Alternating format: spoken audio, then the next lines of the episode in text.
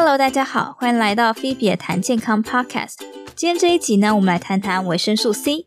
相信维生素 C 大家都不太陌生吧？就太常听到了。虽然我们常听到，但我们真的了解维生素 C 吗？就让我们继续听下去吧。如果这是你今天第一次来呢，这个频道主要会是以二到五分钟的形式呢，用轻松活泼的方式介绍一个跟科学啊、跟健康有关的话题。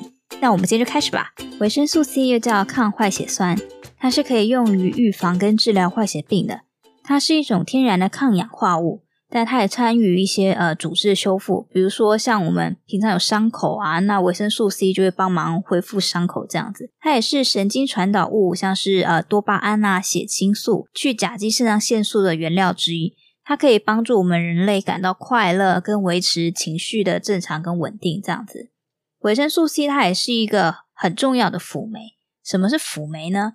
它其实就是嗯、比如说我们身体里面的酵素嘛。那酵素它必须要有辅酶，它才可以正常的工作这样子。那维生素 C 它也在免疫系统中扮演了重要的角色。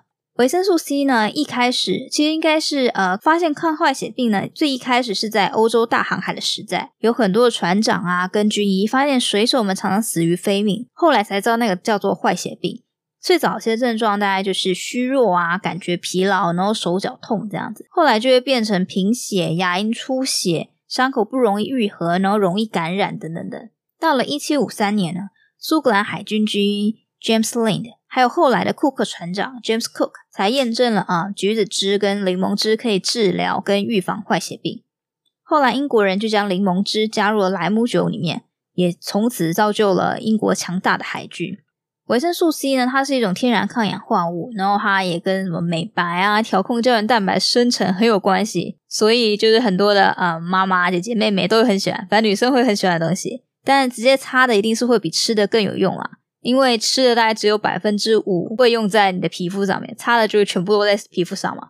那除了胶原蛋白之外呢，维生素 C 它也参与了其他结缔组织的生成。结缔组织就像是骨骼旁边的软组织啊、软骨啊、血管啊，巴拉巴拉。维生素 C 也参与了伤口愈合的调控。白血球跟淋巴球的维生素 C 含量呢，是血液中的大约三十倍左右。这两者都必须要有足够的维生素 C 才可以吞噬病毒跟细菌。所以维生素 C 的存量跟人体免疫系统的健康程度是非常有关系的。维生素 C 也可以避免白血球受到自体氧化的伤害。维生素 C 也可以增加血液中抗体，像是 IgA 啊、IgM、IgG 的浓度。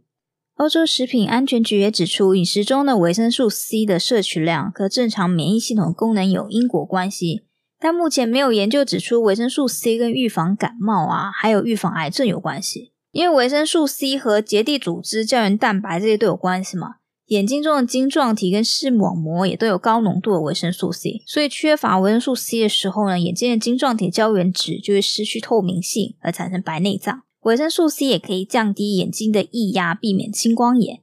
另外，维生素 C 也可以增强血管组织和减少血液中胆固醇的量，对于动脉硬化、血栓、高血压、中风这些都有很好的预防效果。另外，维生素 C 也可以和一些不溶于水的钙啊、铁啊、磷这些矿物质形成溶于水的抗坏血酸盐类，可以在小肠帮助这些。矿物质的吸收。那一般来说呢，维生素 C 一成年男子一天大概九十毫克就够了，女生七十五毫克就够了。一天不要补充超过两千毫克，不然你可能会觉得呃有点腹泻的感觉，就肚子痛这样子。呃，但是怀孕的妇女啊、吸烟的人或是压力大的人可以多补充一点。很多天然的蔬果中都有大量的维生素 C，像水果切开之后呢，会慢慢的变黄，然后变褐色。蔬菜煮熟之后变黑，都是维生素 C 氧化的结果。但如果目的是补充维生素 C 的话，吃生的会比吃熟的还好。像是柑橘类啊、柠檬汁都是很不错的天然的来源。那如果是以补充剂的角度来说呢，一般来说有液体的抗坏血酸，纯的抗坏血酸，但也有固体的维 C。固体的维 C 大部分就是呃抗坏血酸盐类啦，像是抗坏血酸钠、抗坏血酸钙，这些都是。那功能也就大同小异这样子，重要是那个抗坏血酸那个根，抗坏血酸根，其他钠离子啊、钙离子本来就是身里面有的一部分。不过如果以治疗为目的的话，抗坏血酸钠会更好一些。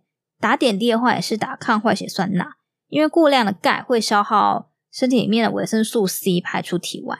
那总而言之，就是维生素 C 其实对人体是非常有用的。那希望大家就是平常要吃，而且要吃够。希望这一集呢对大家是有点帮助的。那这集大概就到这边喽，希望你喜欢，我们下次再见。